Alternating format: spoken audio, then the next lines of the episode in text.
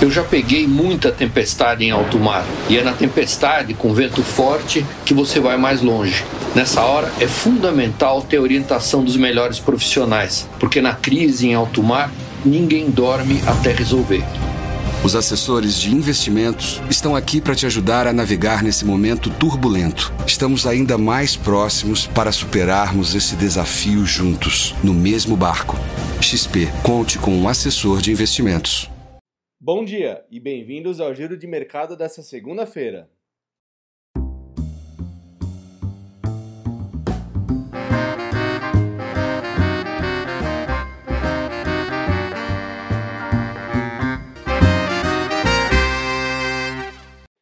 O Ibovespa fechou a semana passada com alta de 3,1%, nos 96.765 pontos, acompanhando o otimismo das bolsas internacionais.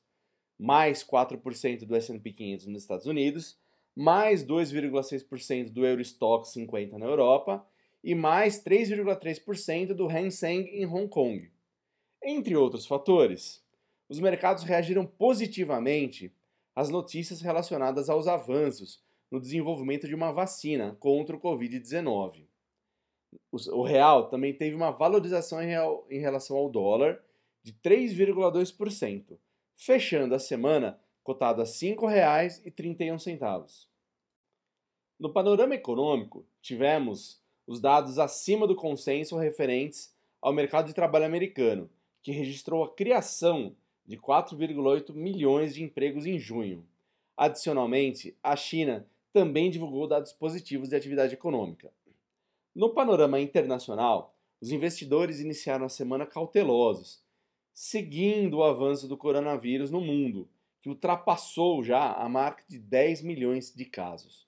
Por outro lado, ao longo da semana, os mercados foram impulsionados pela divulgação de um estudo preliminar que apontou uma vacina experimental contra o coronavírus, desenvolvida pela Pfizer, e apresentou respostas positivas.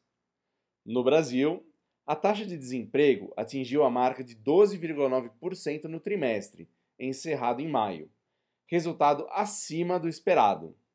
Ainda na seara econômica, o presidente Jair Bolsonaro assinou o decreto de prorrogação do auxílio emergencial por mais dois meses. Para essa semana, os destaques domésticos serão a divulgação de dados de atividade econômica e do IPCA de junho. No cenário internacional, serão divulgados os dados do PMI dos Estados Unidos e outros dados de atividade econômica das principais economias mundiais. Por exemplo, as vendas do varejo na zona euro, o crédito ao consumidor norte-americano, entre outros. Todos os indicadores devem reforçar a mensagem de que os piores efeitos da pandemia sobre a economia nacional e internacional parecem ter ficado para trás.